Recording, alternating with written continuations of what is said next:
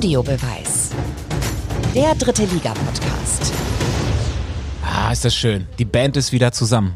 Yannick, Markus, Tobi, Thomas, YMTT sozusagen.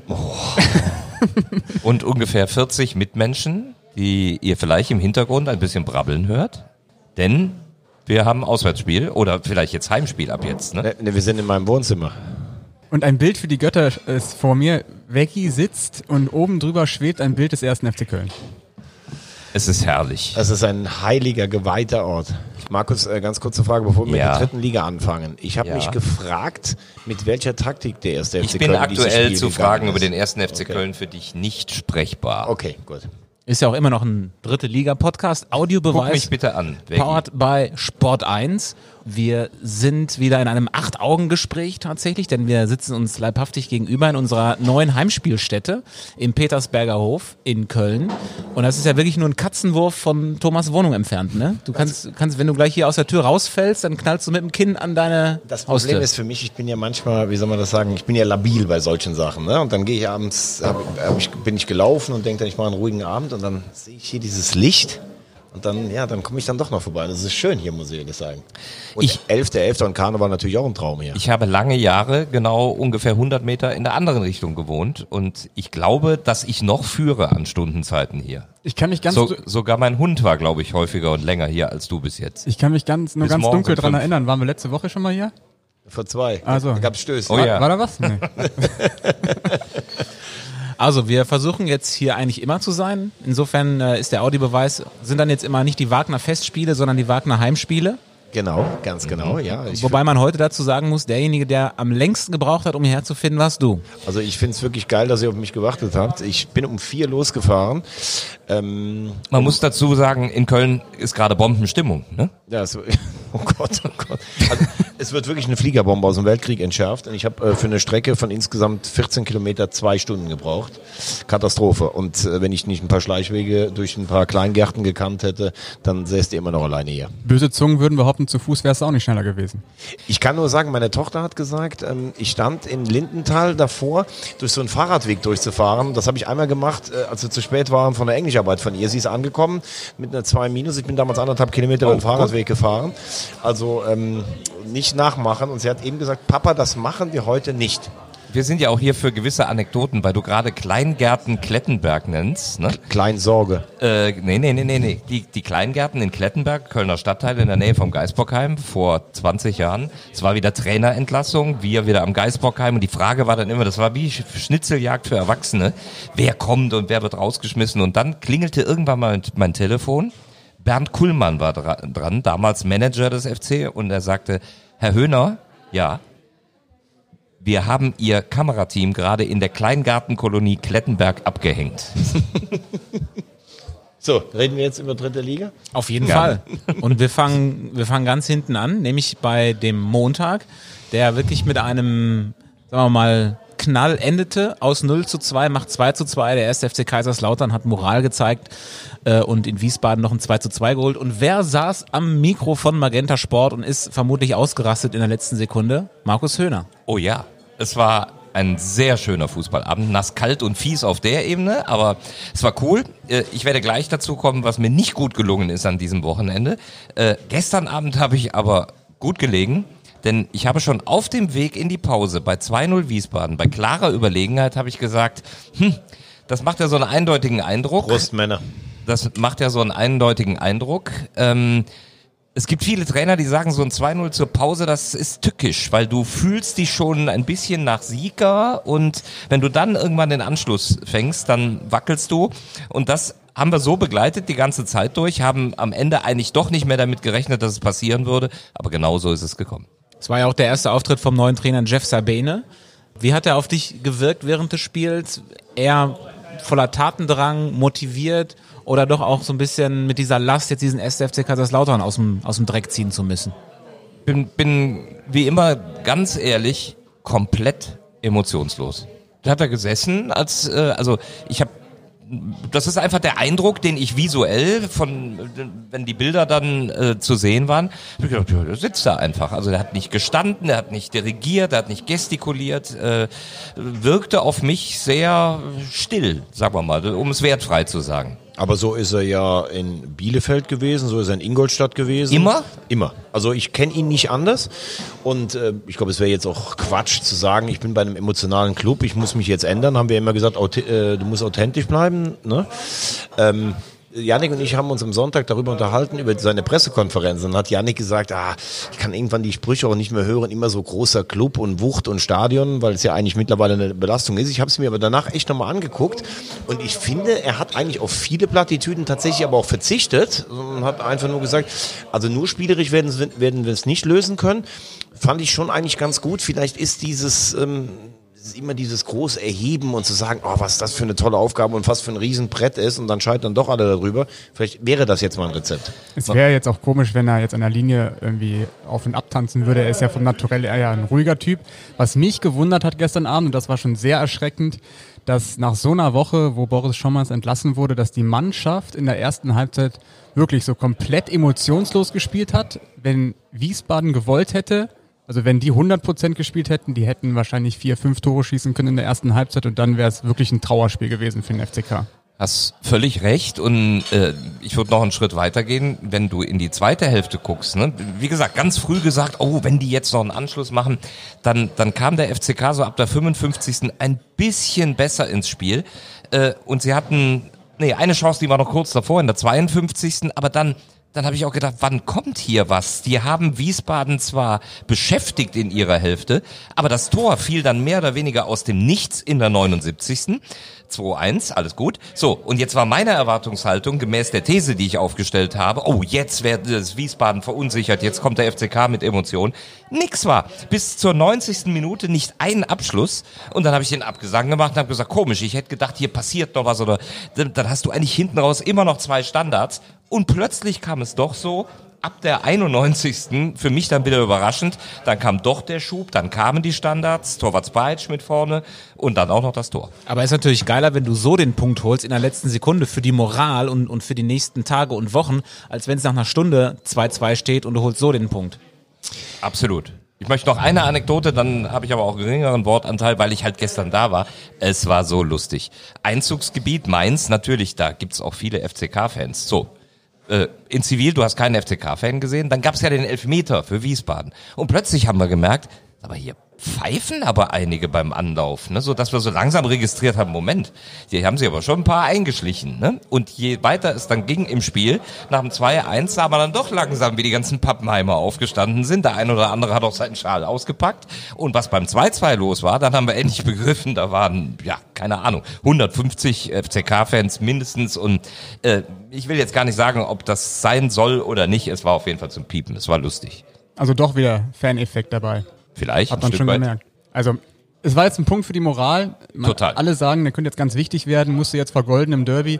Ich finde einfach das Bild, was der FCK gestern in der ersten Halbzeit abgegeben hat, das zeigt einfach, wie groß die Probleme noch bei dem Verein sind. Da gibt's keine Führungshierarchie.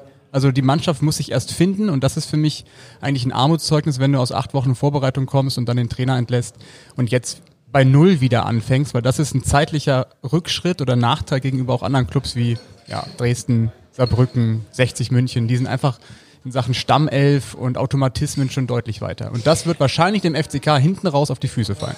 Wobei ich ganz ehrlich sagen muss, ich äh, habe mir, ich habe das Spiel gestern nicht gesehen, äh, sondern nur die Zusammenfassung, weil ich gestern Abend selber Sendung hatte. Aber wenn ich mir jetzt einfach nur mal die Aufstellung anschaue, ne, so ein Lussek, der ist äh, verpflichtet worden mit sicherlich, da hieß es, naja, der hat schon mal äh, Bundesliga gespielt, der kennt den Betzenberg und sowas.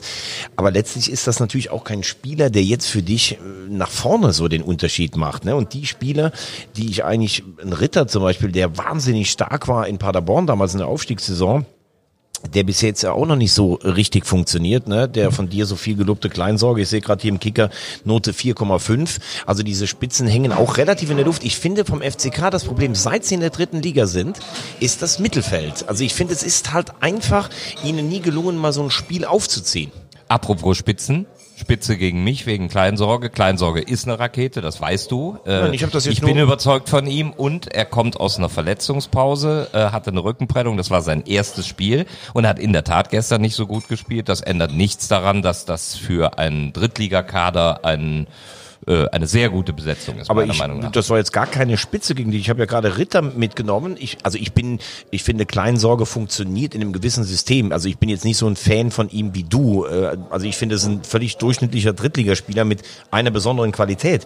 Aber äh, ich sehe keinen im Mittelfeld im Moment bei Lautern, der das so in die Hand nimmt, dass ich sage, da ist jetzt mal einer, der eine Präsenz auch nach vorne hat und das irgendwie zeigt, wie wir das zum Beispiel am Sonntag in Saarbrücken gesehen haben, wo einfach alles auf Offensive war und die das auch gut gespielt haben. Das meinte ich damit. Ich glaube schon, dass die Qualität beim FCK da ist. Also Ritter verkörpert diese ja auch, aber das Problem ist einfach, der Junge ist auch erst zwei Wochen da. Und zwei Wochen mit einem, also er kam ja unter einem anderen Trainer. Ja, aber ich könnte auch einen Rieder nennen. Der war letztes Jahr einer der besten Spieler bei 60. Oder Bachmann, das hat letzte Mal, äh, finde ich, eindrucksvoll hat das Markus beschrieben. Jetzt hat er ja zentraler gespielt, glaube ich, ne, wenn ich das dem Schema ent, entnehme. Aber äh, ich meine, wenn du jetzt Ritter, Rieder, Bachmann, Kleinsorge nimmst, da muss doch normalerweise mehr bei rumkommen, als im Moment aus dem Mittelfeld kommt. Von, von Rieder hätte ich mehr erwartet. Bachmann war ja immer eher der, der fürs Grobe. Genau. Äh, Der hat übrigens, das war, das war cool, wieder im Interview, das war aber endlich so ein, so ein Statement mit irre viel Inhalt, dass er gesagt hat, Trainer hat mir extra nochmal gesagt, hier, du, äh, Kraft Körpergröße und Wucht und allem, sieh zu, dass du als Sechser vorne in die Box gehst. Und genauso ist das Tor ja gefallen.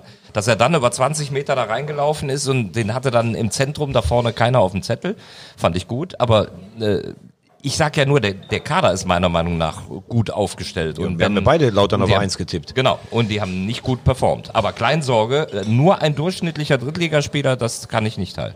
Und die Iro- Ironie an der ganzen Geschichte ist ja, dass ein ausgerechnet äh, Chifchi trifft, der Spieler, den ja Schommers im Winter geholt hat. Also ein Schommers-Spieler. Okay. Hat mich Salbene übrigens überrascht, dass er, dass er Elias Hut rausnimmt in so einer Situation, wo du hinten raus noch Standards ähm, äh, dir erhoffst. Äh, Finde ich dann auch komisch, dass du so einen rausnimmst, sondern du könntest ja einen der Sechser auflösen und den Zug für dafür bringen, aber der Erfolg, so hat er nachher grinsend gesagt, gibt mir doch recht. Äh, eins fällt mir nur auf, wenn ich die ganzen zweieinhalb Jahre jetzt von Lautern in Liga 3 sehe ne, und das vielleicht mal mit 60 vergleiche. Äh, zwei Vereine, die man ja wahrscheinlich so ein bisschen von der Popularität auf eine Stufe heben kann.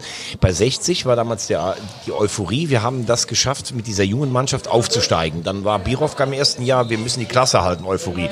Und als es dann so nach unten ging, kam Kölner und der hat auch so eine Aufbruchstimmung. Beim FCK vermisse ich seit zweieinhalb Jahren die Aufbruchstimmung. Die habe ich eigentlich nur zweimal gesehen. Beim ersten Spiel gegen 60 Sternberg. Dieses Tor habe ich, glaube ich, 25 Mal gesehen. Absolut. So. Und dann einmal mal ganz kurz bei Schommers um die Winterpause rum, wo sie gesagt haben, wir können noch mal angreifen. Ne? Es, es wirkt alles so irgendwie so, boah, das so schwer wirkt das irgendwie. So, so eine Leichtigkeit oder eine Aufbruchstimmung sehe ich da irgendwie. Ja, und ich glaube, deswegen funktionieren auch diese Neuzugänge alle noch nicht von Anfang an. Ich glaube, viele Spieler, die neu zum Betzenberg kommen, unterschätzen das, wie dieser Verein funktioniert und dann legt sich das so wie eine, wie eine Art schwere Glocke über, über den Körper und man kann nicht so richtig performen. Ich würde gern von Tobi mal wissen, der ja von uns so ein bisschen, also du bist für mich so der Kulturattaché.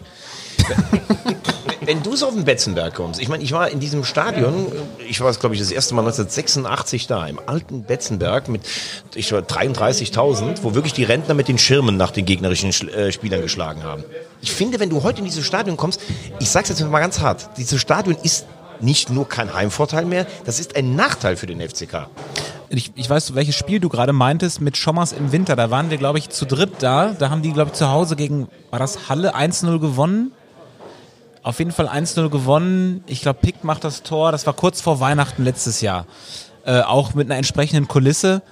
Da habe ich noch so gedacht, boah, das ist jetzt wirklich so ein Moment gewesen, wo, wo, wo aus Lautern wieder noch mehr äh, kommen kann. Und jetzt ist halt Corona gekommen, das heißt, die ganzen Zuschauer sind nicht mehr da, da fehlt denen natürlich ein bisschen was und deswegen habe ich auch das Gefühl, die müssen diesen, dieses Stadion, gut, gestern war es ein Auswärtsspiel, aber die müssen dieses leere Stadion dann auch irgendwie so abschleppen oder mitschleppen und das ist halt so eine un- unheimliche Last irgendwie. Ähm, das wirkt nicht befreit. Aber selbst die 300 gestern in Wiesbaden, die waren noch stimmungsvoller als 10.000 auf dem Betzenberg, so traurig es klingen mag. Du meinst das Gesamtpublikum oder die 300 Nee, die 300 FCK-Fans? FCK-Fans in der Schlussphase. Ich Ja. glaube, das pusht eine Mannschaft nochmal mehr als diese, diese große Schüssel auf dem Betzenberg. Na, natürlich, das, das kennst du ja jetzt nur mal rein theoretisch hier auch aus Köln. Das ist der Ballast der belasteten und in Abstiegsgefahr oder in schwierigen Situationen befindlichen Vereine, für die nicht die Leichtigkeit beim eigenen Publikum greift, sondern dieser, dieser mentale Druck ähm, hier Spieler Lanich hat uns das auch hat gesagt, du, wenn, wenn du in Köln, wenn es nicht läuft, äh, du spielst erstmal nur Sicherheitspässe, weil dieser Druck, der, der steckt dir natürlich in den Knochen. Und so ist das in Lautern auch. auch. Und Auswärtsfans sind sowieso schon mal irgendwie immer besser drauf. Ähm, und so war es dann gestern auch. Ja, und äh, aber selbst, ich glaube, die haben einen Schnitt von 16 oder 18.000 letztes Jahr gehabt ich meine, da passen 50 rein. Das ist ja eh ein Witz. Das wäre in der Bundesliga selbst nicht immer voll. Dafür ist diese ganze Region natürlich viel zu einwohnerschwach. Also man hat für vier WM-Spiele die Identität des FCK komplett verkauft. Und wenn du 18.000 in einem 33er Stadion hättest mit vielen Stehplätzen, wäre das was anderes. Das Stadion sieht ja immer über die Hälfte leer aus. Und das ist, selbst wenn die 16, du sagst Halle, da gibt's dann mal einen Moment. Aber es gibt Stadien, da wirkt das alles viel enger und besser als auf dem Betzenberg. Also das ist für den Verein Verein eh zu groß und in der dritten Liga schon zweimal. Das ist eine Belastung, dieses Stadion mittlerweile. Aber ist es nicht auch jetzt irgendwann mal gut, das als Ausrede immer herzunehmen? Man, was heißt Ausrede? Du hast keinen Heimvorteil als FCK. Aber du hast eben die Münchner Löwen genannt, bei denen ist das schon einfach eine ganz andere Voraussetzung mhm. im Grünwalder. Ne? Die haben das Richtig. schon mal immer irgendwie voll und mhm. ja. Oder du bist ein Verein wie damals unser Verein Fortuna Köln. Die hatten noch nie in ihrer Vereinshistorie einen echten Heimvorteil mit diesem Stadion. Da kannst du dich dann als Verein noch dran gewöhnen. Ich wollte gerade sagen, es haben nicht alle Vereine einen Heimvorteil in der dritten Liga. Nein, also, aber dann mhm. weißt du es zumindest. Ne? Aber die, die Leute sagen ihm und das war das, was Janik und jeder, der zum Betzenberg kommt, sagt, ach, dieses Stadion, dieser Verein, diese Wucht. Nein, es ist nicht mehr da. Und da können die nichts dafür, die 16, 18, die da sind. Die versuchen noch. Es ist einfach anders. Es ist eine andere Liga, es ist ein anderes Stadion und es ist viel zu viel Platz da oben neben dem, dass der Rasen scheiße ist. Naja, aber es ist verbunden mit der Hoffnung, dass es mal wieder so sein könnte. Ich glaube, das spricht damit. Und dann ist eben die Tradition, dass es mal so war. Und das weißt du, wenn du 86 da warst. Äh, ja klar, aber das Stadion war damals viel kleiner. Betzenberg rückbauen. Ja, ja das, wär, das wäre für mich die Lösung. Betzenberg zurückbauen. Auf einem Trainingsplatz spielen oder in Mainz spielen. Oder in Saarbrücken. Oh Gott. Oh Gott. Oder in Mannheim. In Mannheim, genau. Oh Gott. Ihr ja. wisst, wer am Samstag in Kaiserslautern spielt. Mannheim. Mhm. Die Barackler.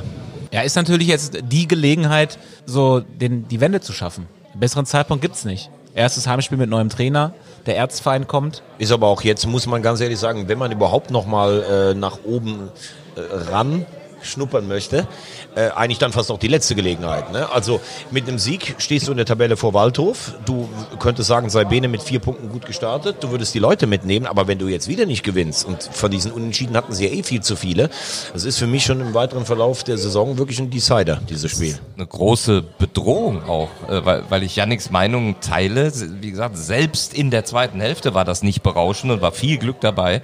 Äh, jetzt stell dir mal vor, du, du verlierst noch gegen Waldhof, dann hast du aber den Trainereffekt schon mal direkt weg und schlechte Stimmung. Ja, und vor allen Dingen, wenn du siehst, wir haben ihn total gelobt. Ich bin Kevin Kraus-Fan. Die bisherigen Leistungen, was ich gesehen habe, da, ja, nee, ohne Scheiß, das ist für mich so ein Spieler, der noch Betze, äh, Tugenden verkörpert. Auch total äh, neben der Spur. Ist das dein Hund, Markus? Nein. Ah, okay. Meine sind groß. Hör mal hin.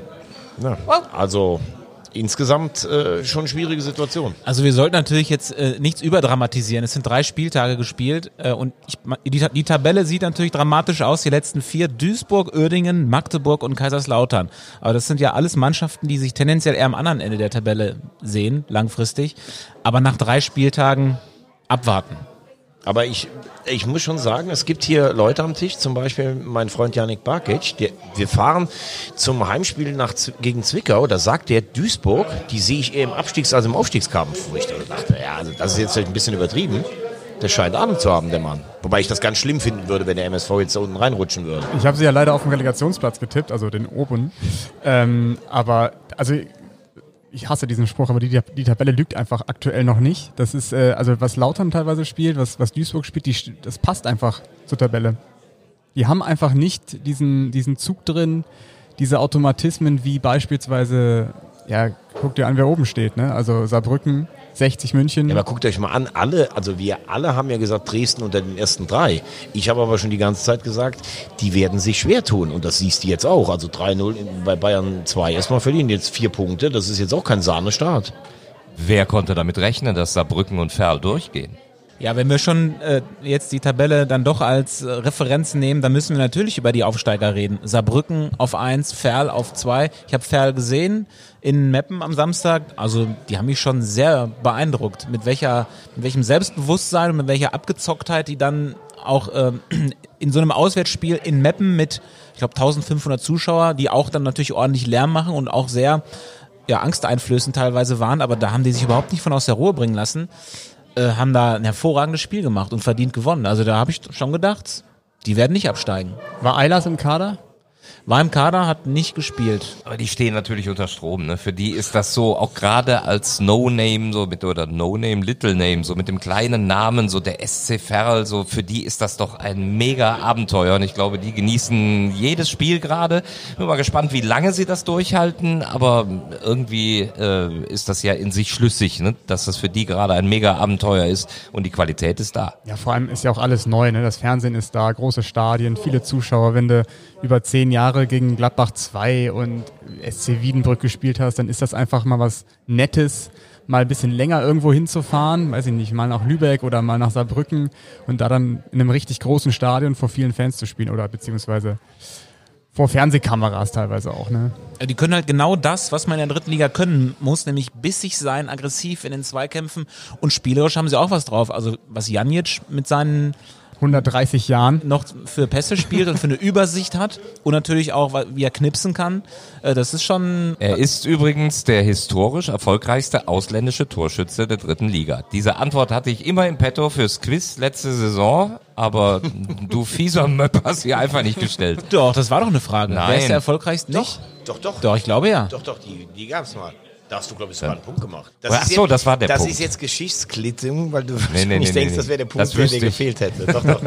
Aber äh, ich glaube, dass Ferl so gut äh, performt, ist äh, vor allen Dingen eine schlechte Nachricht für all die, die Ferl eigentlich auf den Abstiegsplatz gesetzt haben. Ne? Es fehlt mir jetzt so, weil, weil du gerade so vorgelesen hast, mir fehlt im Moment so der natürliche Absteiger. Also letztes Jahr konntest du eigentlich schon nach sechs, sieben Wochen, habe ich damals schon gesagt, Jena, Chemnitz und Münster sind ja auch letztlich alle abgestiegen, obwohl Münster und Chemnitz ja nochmal ran geschnuppert haben.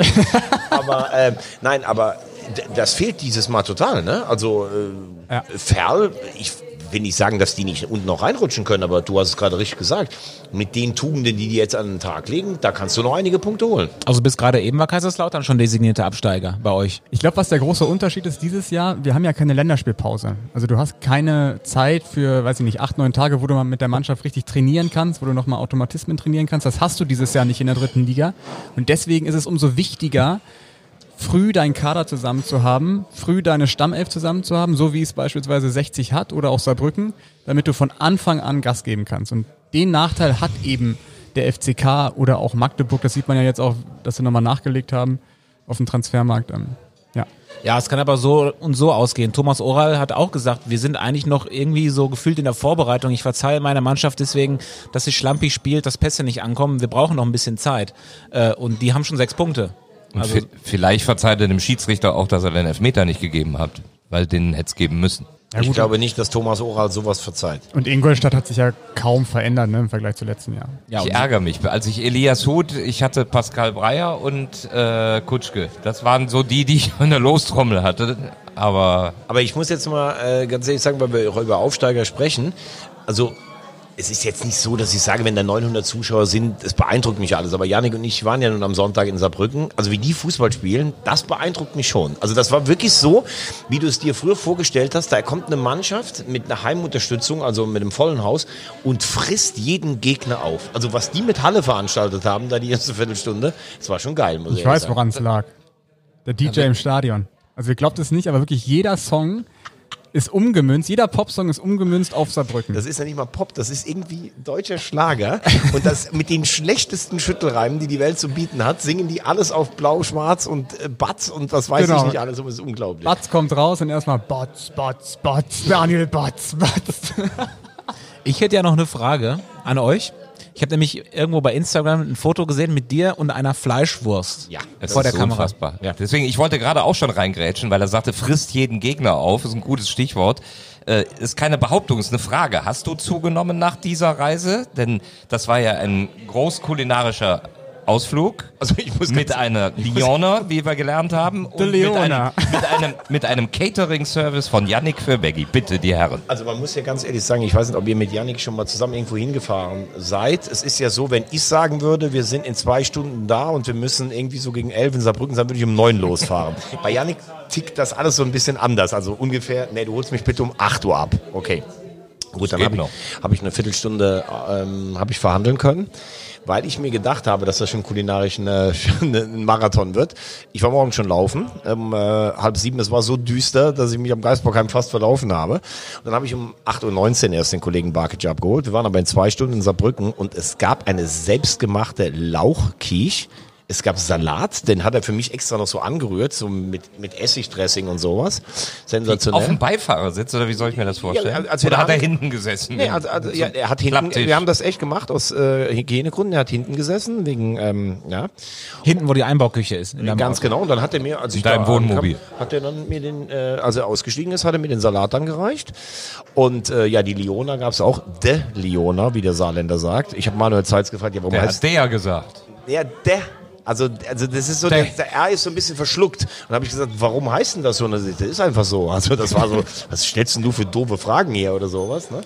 Naja gut, also der Saarländer ist, äh, also ich, ich mag das Saarland. Kulinarisch richtig gut. Äh, Saarbrücken ist eine interessante Stadt. Das Publikum ist gut, der Verein ist cool. Also ich bin gerne da. Und genau das, was Tobi gesagt hat. Ich habe auch das erste Bild, ich denk so, du kennst Veggie ja, irgendwer hat ja immer ein Mikrofon in der Hand und plötzlich hat er eine Fleischwurst in der Hand. Jetzt ist er Das durchgedreht. Steg des Bergmannes. Äh, ne? Magenta-Kultur. Wir wollten einfach mal so die, die regionalen Produkte dem Magenta-Zuschauer ein bisschen näher bringen. Genau. Und äh, Strassi als Kommentator war dann Herr der Ringel.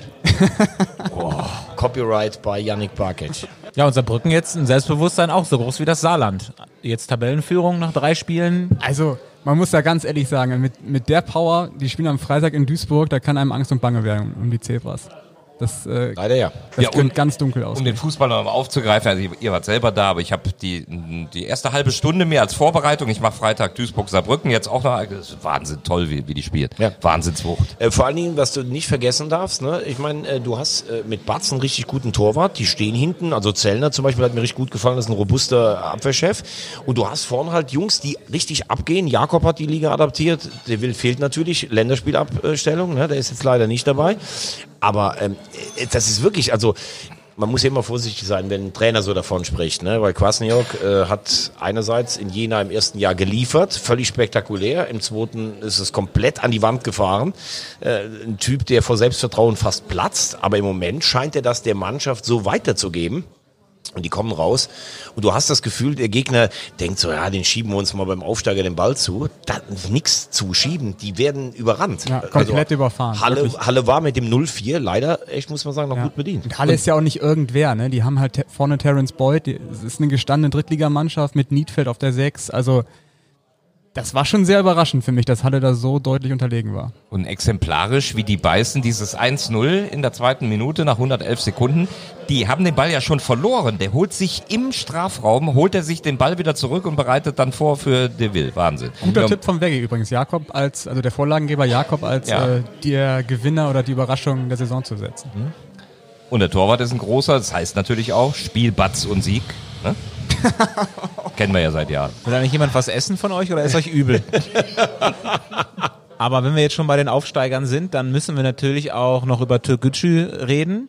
Spektakuläres Spiel wieder am Wochenende und ähm, da ist natürlich ein Mann im Vordergrund, der an allen Toren beteiligt ist. Ne, nicht an allen. Markus Ei, Höhner war, war an allen Toren beteiligt. Eieieiei. Und da, ich habe ja eben gesagt, ich habe gestern äh, einen guten Riecher gehabt und so vernünftig analysiert, aber da war mein seelischer Schwachpunkt. Ihr, äh, ich weiß nicht, die on-air häufig sind, hattet ihr auch schon mal so einen Namensdreher, dass ihr einen falschen Namen genannt habt ähm, und, und es einfach nicht bemerkt hat und das hat auch kein anderer bemerkt. Ist mir noch nie passiert, Matthias. Es war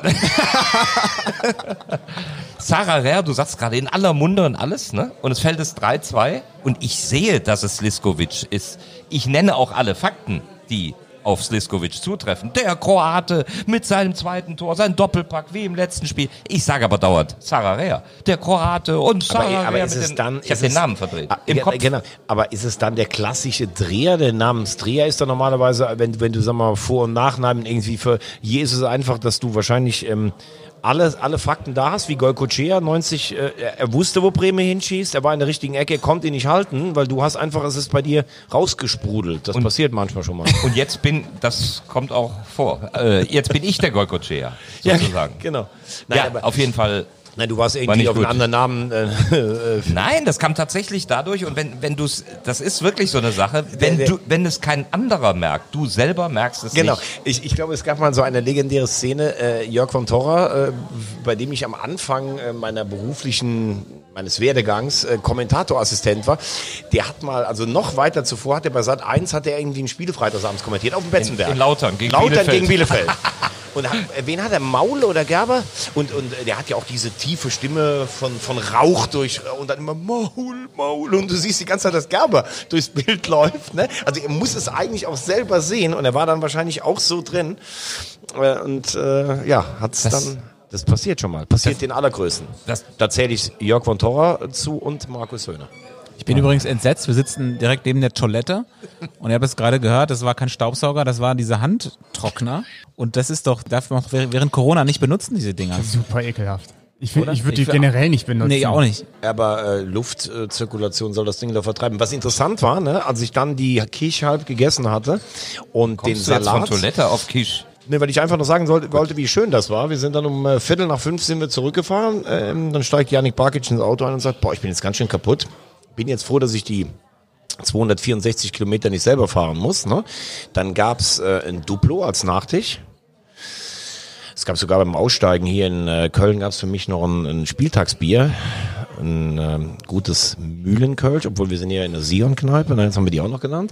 Und eine Nackenmassage auch noch, oder Äh, was? genau, aber wir sind dann Also zurück, habe ich zu Yannick gesagt, damit du weißt, wir sind hin halt über die A61, männlich die Abkürzung A48, ist ja meine Heimat, Vulkaneifel, durchgefahren. Zurück sind wir dann äh, Wittlich über die A60, Prüm runter, durch die Eifel gefahren. Mit einem traumhaften Sonnenuntergang. so Sonnenuntergang, hat, also ganz ehrlich, es war eine Kultur, Tobi. das muss man und sagen. hat Das- Yannick noch Straßen für euch sperren lassen, damit ihr freie Fahrt habt oder was? Was ist ja, was ist denn das für ein Romantic Wollte ich Weekend? gerade wollte ich gerade sagen. Dürfen wir euch feiern als junges Paar der Szene hier? Soll ich mal kurz alleine lassen? Es war, es war ein schöner Ja, Sonntagsauskurier. ganz genau. Ach du liebe Güte. Was ist denn mit euch los? Also Ich war auch schon mit Yannick unterwegs, aber nicht mal, nicht mal ein trockenes Dankeschön Brot gegeben. Nicht mal ein trockenes Brot. Bis Braunschweig habe ich dich gekarrt. wir haben einfach uns das mal gut gehen lassen. Äh, Und zu dem Nee, anderen- du hast es dir gut gehen lassen. Der, anderen- der junge Mann hat ab zu dem 6 Uhr morgens in der Küche Und zu gestanden. dem anderen Thema, Yannick hat eine wunderschöne, attraktive Frau. Also ganz ehrlich, das hat nichts Amoröses bei uns beiden. Das war einfach schön. Punkt aus. Und nicht, dass wieder Ge- Gerüchte hageln und Gegendarstellungen. Das Schöne ist, dass wir jetzt wieder zusammensitzen und, und, und sehen, ist ja auch, dass ich dann immer Yannicks Zettel sehen kann, den er mitbringt zur Aufzeichnung von unserem Podcast. Das sieht immer aus wie so eine Doktorarbeit. Hast du gesehen, wie ich ihm den eben mal aus Spaß Ja, ja, weggenommen das habe? Er gar keinen Spaß verstanden. Das ist ganz hektisch. Da stehen ja noch so viele Sachen drauf, ich traue mich gar nicht zu sagen, wir sind ja fast durch. Ist- Mir ist das. Wir müssen natürlich noch, also äh, ich bin gestern auf alles vorbereitet. Transferfenster gestern äh, So. Das sollten wir vielleicht noch besprechen. gemacht Genau. worden. Ich habe ja auch so einen Zettel mitgebracht, wo noch so ein paar Last-Minute-Transfers draufstehen. Das könnten wir jetzt alles vorlesen, aber da steht ja auch im Internet. Ja, aber ein, ein Wenig Transfer. Spektakuläres, ja, oder? Also ich muss sagen, Lautern hat ja eigentlich noch zwei große Namen angekündigt nach den Abgängen von Kühlwetter und Pick. Jetzt sind äh, Redondo und Hanslik noch gekommen. Ob das jetzt die großen Unterschiedsspieler sind beim Nein. FCK? Also da hätte ich dann doch lieber irgendwie Biancardi und Beuth gesehen. Ich fand den Redondo damals beim Real eigentlich ziemlich stark. Allerdings muss ich sagen, also das äh, Dresden mit Marvin Stefaniak, das ist wieder so ein Transfer, der macht einfach Sinn, weil der wieder an die Emotionalität der Fans irgendwie gräbt. Ich Also- sag euch eins, ihr seid mir alle viel zu optimistisch bei Dresden. Das wird eine brutal schwere Saison für Dynamo Dresden. Ich kann es immer wieder nur, äh, kann, äh, ich kann es immer wieder nur wiederholen. Samstag gegen Magdeburg. Ja, ich weiß auch gar nicht, woher ihr das alle so nehmt, dass die so viel besser als der Rest sind und sowas. Also du siehst es ja jetzt schon, ne? Äh, Ich habe nie gesagt, dass sie so viel besser sind ja, als aber der ihr Rest, habt alle aber gesagt, diese Wucht, die steigen auf jeden Fall und so. Nochmal, das ist ein anderes Spiel. In Lautern konntest du dich auch mit zehn Mann hinten reinstellen. So, und danach, mit Glück, ein Punkt nachher gegen Mannheim noch, in äh, Bayern zweimal filetiert. Die brauchen auch was dafür. Wenn Aber- du jahrelang gegen den Abstieg spielst, dann spielst du die anderen nicht aus dem Stadion raus. Aber die vier Punkte haben sie schon mal, Lautern hat sie nicht. Ja, gut, aber vier Punkte ist jetzt auch nicht, also da müssen wir uns jetzt aber nicht für feiern. Was sagst du denn zu Uerdingen? Das ist auch irgendwie ein bisschen bedrohlich. 13 Spiele ohne Sieg? Äh, da muss ich ganz ehrlich Schon sagen, heftig. ich habe ja für Tradition echt äh, immer ein Herz, aber ja gut, der KFC Uerdingen, das ist, also ich hätte gern noch Bayer 05 Uerdingen, das von damals, von der Grotenburg. Und das war super. Dresden, Mit dem, mit dem Groti Madrid. Fand, der, ja, mitten, genau, der, der, mitten sich im Spiel sich irgendwie geschlagen hat und sowas. Ne? Bei Uerdingen glaube ich echt, es wird sich alles komplett ändern, wenn die wieder in der Grotenburg spielen. Dann ist das ein ganz anderer Verein. Ja, ich glaube aber auch, du bist damals aufgestiegen, weil wir ja auch äh, Türkgücü wollten wir, glaube ich, noch ganz kurz ansprechen. Ne? Du bist damals als Uerdingen aufgestiegen und hast gesagt, na, die haben so viel Kohle, die werden über kurz oder lang in der zweiten Liga auftauchen. So, dann hattest du sicher das Problem, dass du Allstars hattest, die haben schön kassiert, aber die wollten eigentlich gar nicht in die zweite Liga aufsteigen, weil das Niveau dann nochmal höher ist. Dann wird es wieder anstrengend. Wird es wieder anstrengend, genau. Dann hat Ponomarev, dem ist der Hals geplatzt, der hat gedacht, das gibt's doch gar nicht, mit der Mannschaft steige ich nicht auf, hat Personalrochaden gemacht. Und jetzt ist aber, glaube ich, die Gefahr, dass wenn ganz früh der Aufstieg, und die haben ja letztes Jahr sogar, im Winter konnten die ja nochmal gucken, so, da waren es nur fünf, sechs Punkte. Wenn du ganz früh gar keine Chance mehr hast, hochzukommen, das ist sicher keine Mannschaft, die sich im Abstiegskampf nochmal zerreißt. Also das könnte dann richtig nach hinten losgehen. Bin ich bei dir. Also es ist einfach eine komplett andere Philosophie als in den letzten Jahren. Und die Frage ist halt nur, ob Ponomarev äh, so lange warten kann, ob er Krämer die Zeit gibt, die Mannschaft zu entwickeln. Was sie ja geschafft haben, ist die Mannschaft zu verjüngen. Das haben sie ja geschafft. Nur äh, ob du mit so einer jungen Mannschaft, ich denke mal an Münster, äh, so viel Kraft hast im Abstiegskampf. Ich finde es auch so, un so unnötig, jetzt äh, nach ein ähm, paar gespielten Spielen so Unruhe reinzubringen durch so Sachen wie Großkreuz wird gefeuert oder sie versuchen ihn zu feuern. Ob wir was trinken möchten noch? Äh, Ja, ich hätte gern einen Weizen mit Sprite. Ich nehme noch ein Wasser. Kein, kein Stößchen. Nee, ich trinke ein Stößchen. So. So, zurück. wo waren wir denn? Wir waren bei Oerdingen und bei diesem Aktionismus gerade jetzt auch so ein bisschen aufzuräumen. Ne? Großkreuz raus, äh, Manuel Konrad ist jetzt, ähm, ist der Vertrag aufgelöst worden. Das kann man doch auch alles vor der Saison schon klären. Das war doch Ja, wobei, wobei man da natürlich jetzt auch mal sagen muss, also äh, wir auch und alle, Uerdingen ist natürlich mit der Personalpolitik dann auch ein gefundenes äh, Opfer, um draufzuschlagen. Wenn wir jetzt mal ganz hart sind, unabhängig mal von allen Vertragsinhalten. Kevin Großkreuz, den ich immer echt geschätzt habe, bis 2014, da war der für mich der beste deutsche Rechtsverteidiger. Verstehe bis heute nicht, warum Löw den nicht gebracht hat, sondern Mustavi.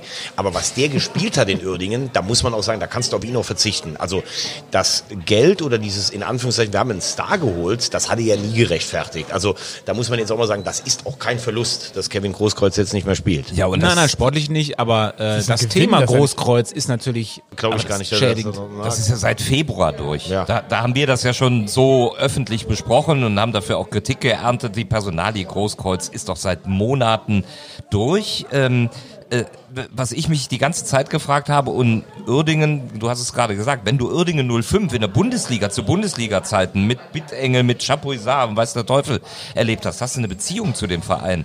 Und, und da- deswegen, Bittengel. deswegen, oder Sergej Gorlukovic, über den der habe ich gesagt, der, der Moment, da habe ich gesagt, der spielt, wie er aussieht, äh, und dann bin ich gerügt worden, das sollte ich lieber lassen. Und das habe ich auch gelernt dann. Keine Witze übers, äh, ja, etwas robust und böse. Übers äh, Aussehen zu machen. Genau, richtig, ist auch richtig. Ähm, aber dann hat man eine Beziehung zu dem Verein und zur Grotenburg und so weiter. Und deswegen ist man gerne kritisch. Aber was passiert da in Uerdingen? Auch die sportliche Leitung würde ich gerne mal diskutieren. Ähm, da fehlt mir eine ordnende Hand. Was war da los mit Effenberg? Der kam und dann war er wieder weg. Äh, auch eine sehr unsortierte Personalie. Er selber wollte da nicht gerne drüber sprechen. Ich find's schade. Ein Bier zum Preis von zweien. Stößchen. Schöner kann man doch so einen Abend nicht beenden. Äh, Das Stößchen. Gibt's heute, äh, gibt's heute ein Quiz noch? Oder?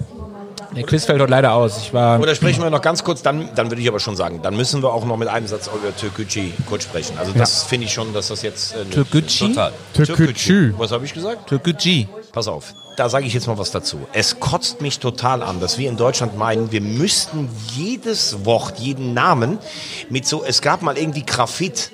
Der, der, der Margaret hat mir gesagt, der Graphit. Graphit. Graphit. Ja, äh, Entschuldigung, mal, habt ihr mal gehört, wie im Ausland deutsche Namen verballhornt werden? Schweinsteiger. Nein, es ist ja völlig okay, dass man versucht, die richtig auszusprechen. Also für mich ist das Türkgücü München. Ja. Ich habe in- ja, ja. Ja. ja. Ich habe WM-Spiele in Frankreich gesehen. Velair. Äh, Brême. Ja, Völler hört sich für mich so noch äh, Wa Lebemann. Wagner. Ja, genau, genau. So, Hört sich auch nach Lebemann an. genau. Was sagst du über zu Türkgücü München? Ja, haben, haben super gespielt, mutig, mit Mummen und äh, wenn ich es dann auch schaffe, Sararea und Sliskovic auseinanderzuhalten, äh, ist super. Wir haben wirklich sehr gut gespielt. Umgekehrt, Mannheim hat toll dagegen gefeitet. Boyamba, äh, Rakete, kommt von Dortmund 2, da in der Regionalliga zehn Tore gemacht, kommt rein, zwei Joker-Tore, war sehr emotional. Ähm, ja, Türkgücü, gut. Heißt übrigens, wie mir der Taxifahrer gesagt hat, ich hoffe, es stimmt auch, äh, türkische Kraft. Türkische Kraft aus München. Ja. Ich habe das Spiel nicht gesehen, nur die Zusammenfassung. Ähm, ich glaube, ein Muster erkennen zu können. Gute Offensive, defensive ausbaufähig, also die Balance stimmt noch überhaupt nicht. Obwohl das Personal dafür eigentlich gut ist, ne? Ja, ähm, vorne natürlich unfassbare Qualität. Sararea, also die Quote, der wurde jetzt dreimal zum Spieler des Spieltags gewählt im Kicker. Das hat vorher nur einer geschafft in den ersten drei Ligen. Toni Kroos. Toni Kroos. Das ist schon Okay. Boah, das wäre eigentlich. Ich würde sagen, das ist ein halber Punkt, den lassen wir so hinten, wenn es am Ende dann ganz eng wird. Hast du schon Markus gesehen? Ich, ich habe noch gar nichts gesagt. Ein halber Punkt für mich jetzt, oder wie? Ja, klar. Ja, ich hab's doch auch hier liegen. Hier steht's doch da, Toni Ach so, Kroos. oh, ja gut, dann kriegst du natürlich wieder abgezogen. Null. Ich finde trotzdem, dass Türkgücü erstmal durch das erste kleine Formtief muss oder Ergebniskrise, wie auch immer. Und da müssen sie beweisen, dass sie, dass sie dann trotzdem standhaft sind. Sie haben ein gutes Pressing gespielt, äh, wobei In äh, Tatar, ohne Zwiebel. Tatarbrötchen. er möchte einen Tatar. Und eine Quiche? Brötchen, ne? Uff, Tata. Ähm, uh, Tatar. äh, haben starkes Pressing gespielt und man muss ja dazu sagen, dass Waldorf Mannheim auch drei der Tore durch, durch Fehler wirklich sehr begünstigt hat. Mannheim dreimal unentschieden, ne? Ja, muss man übrigens sagen. Ähm, Klöckner scheint für mich ein guter Trainer zu sein, um Sachen einzustudieren, aber langsam muss man sich mal fragen, der hat in Chemnitz so einen guten Fußball spielen lassen. Das wurde nicht belohnt. Bei Viktoria Köln wurde er am Tag vor dem Aufstieg entlassen. Ich weiß nicht, ein Trainer braucht halt auch immer so ein Stück Fortune. Ne? Also das will ich jetzt mal sehen, wie das weitergeht, weil ähm, nur schön spielen, drei Punkte aus neun möglichen, das ist jetzt leider auch kein Ruhekissen. Aber man muss einfach sagen, Spektakel pur. er, er sieht einfach fantastisch aus. Er sieht, also wenn, wenn, wenn Patrick Glöckner jetzt hier sitzen würde in unserer Runde, wäre er der Bestaussehendste. Ja. Ihm würde Yannick Wen auch einen Salat Ich, anrühren. Ich wäre auf, ich würde mich hier auf Platz 4 sehen, wenn, wenn Patrick Glöckner dann. Also Da würdest du lieber mit, mit Glöckner fahren als mit Yannick? natürlich nicht, aber einer ist noch hinter mir. Das ist ja schon treu. Fahren wir denn auch nochmal zusammen, Veggie? Ähm, da, das kann man Aber jetzt auch dann mal sagen, wenn im wir, Speisewagen. Nein, das Problem ist immer, Markus fährt immer mit dem Zug. Das stimmt nicht. Doch immer. Nein, ich bin gestern mit dem Auto gefahren. Und wenn ich ihn anbiete, mitzunehmen, sagt er, nee, Veggie, also mit dir nicht. Und wenn ich dann frage, dann kann ich aber dir mitfahren, sagt er, ich fahre dir zu langsam. Also so, sieht das aus. in das stimmt doch gar nicht. Du bist doch mit mir gefahren und warst mit meiner Fahrweise sehr zufrieden. Ja, du hast doch du hast mir vorher immer sogar gesagt. einen Kaffee kredenzt. Ja, klar. Hier, im Klettenberg. Richtig. Ich habe jetzt mal gehört, dass du es in 1,45 von Köln nach Meppen geschafft hast. Da wäre ich auch nicht gerne dabei gewesen. Um war sein. zwischendurch noch essen. Aber ich habe keine einzige Geschwindigkeitsmarschroute äh, ähm, überschritten. Weil du die Nummernschilder abgeschraubt hast. Nein, weil am Friesenspieß kannst du ballern. Wenn du sonntags morgens, wenn es frei ist, dann. Wer hat denn das erzählt? Der Pfau oder was? Kann nur der Pfau gewesen Quellenschutz. Darf ich nicht sagen. Haben wir denn noch was? Janik, guck doch mal auf deinen Zettel. sein. Also, wir hatten Türkgücü, wir hatten Saarbrücken, Stefaniak, Lautern. Das war's. Ausblick, Wochenende. Ach so, bester Aufsteiger der Drittliga-Historie habe ich noch. Nach drei Spieltagen, weil ja die beiden Aufsteiger oben an der Tabellenspitze stehen. Ähm, der beste Aufsteiger nach drei Spieltagen, das war Jan Regensburg 2016 mit neun Punkten. Mit Heiko Herrlich, ne? Ja, ich glaube ja. Punkt für mich. Gute Besserung an ihn. War herrlich im Krankenhaus. Ausblick kommendes Wochenende. Schon leicht. Tobi, wo bist du denn am Wochenende? Ich habe die Ehre, mit Yannick bei Viktoria Köln gegen Ingolstadt zu sein. Wir fahren mit der Eins. Und ich hoffe, ich kriege auch Fleischwurst und Salat. Ja, mit der Eins fahren wir. mit der Eins vom Rudolfplatz. Und können wir, zu, können wir zurück einen kleinen Schlenker über die Eifel machen? ja, das können wir machen. Ich habe die Ehre, mit Yannick in Duisburg zu sein. Am Yannick, Freitagabend. Yannick, darf ich dich mitnehmen?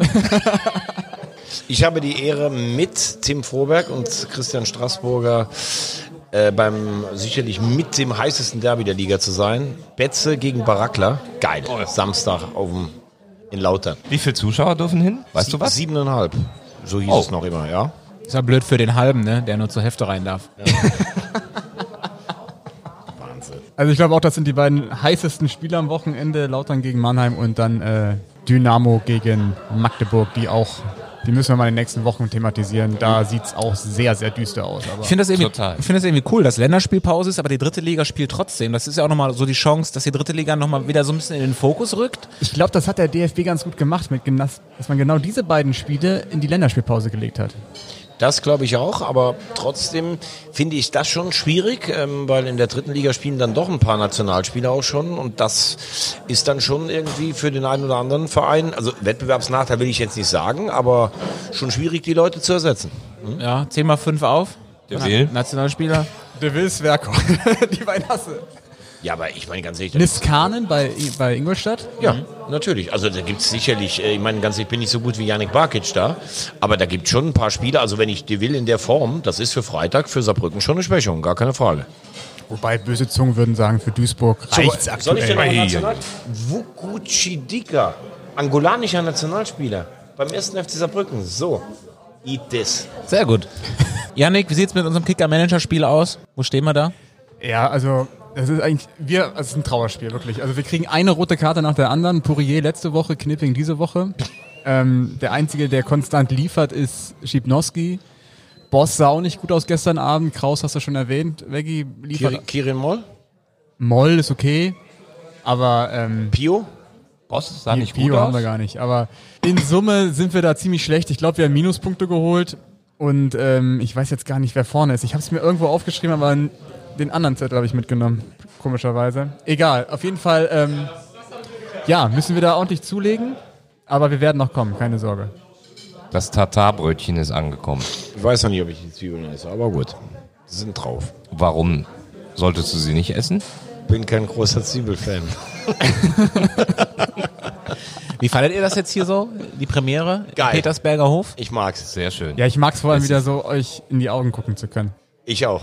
Obwohl, Yannick, das hatte ich ja schon, wenn Ich brauche die Nähe. Schulterblick gemacht habe. Ja, da versuchen wir doch mal öfter hierher zu kommen. Hoffentlich ist nicht jeden Dienstag eine Bombenentschärfung. Gefühlt ist in Köln jeden Tag eine Bombenentschärfung, aber Da könnte ich mal eine Geschichte erzählen. Vor Jahren mal ähm, Jetzt kannst du den Abstand machen. gab es auch, eine, gab's, Das war ein Spaß. gab's auch eine Bombenentschärfung und ich hatte ein Date, das erste Date. Und äh, man kam. Du aber, ein Date.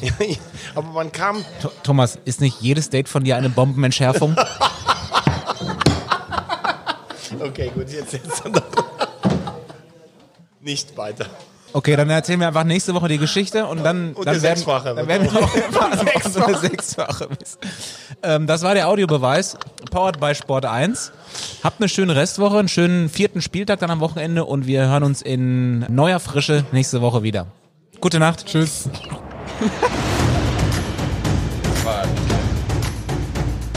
Audiobeweis. Der dritte Liga-Podcast.